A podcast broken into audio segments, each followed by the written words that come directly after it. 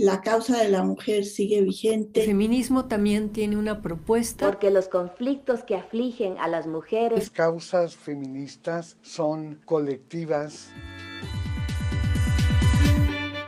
Voces del feminismo.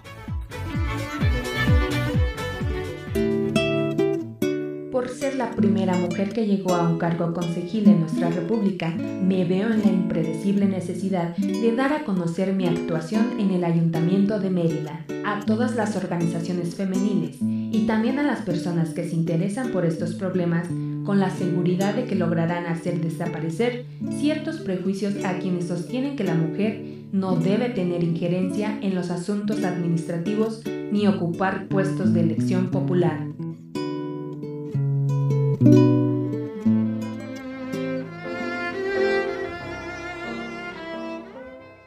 Rosa Torre González, primera mujer en ocupar un puesto de elección popular al ser electa regidora propietaria por el Ayuntamiento de Mérida en 1923. Formó parte de la primera hora del feminismo nacional y fue una de las principales promotoras y organizadoras del primer Congreso Feminista Mexicano, realizado en Yucatán en 1916, además de presidir el segundo en ese mismo año. Sin duda, fue una mujer de vanguardia que trabajó incansable por los derechos femeninos.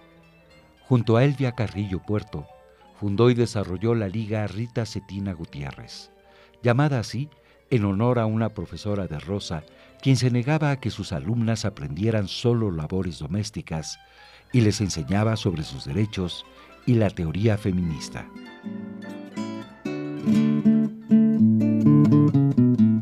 Los problemas específicos de mi sexo fueron objeto de especial atención de mi parte, solucionando los que estaban a mi alcance y procurando mejorar su situación, específicamente de las mujeres encarceladas y de las que ejercían la prostitución.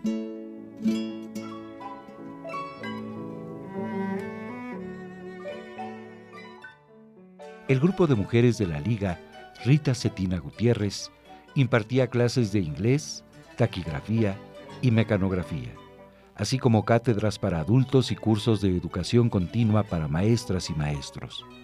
Todo en pro del mejoramiento de la situación económica de las mujeres, incluyendo a obreras y campesinas.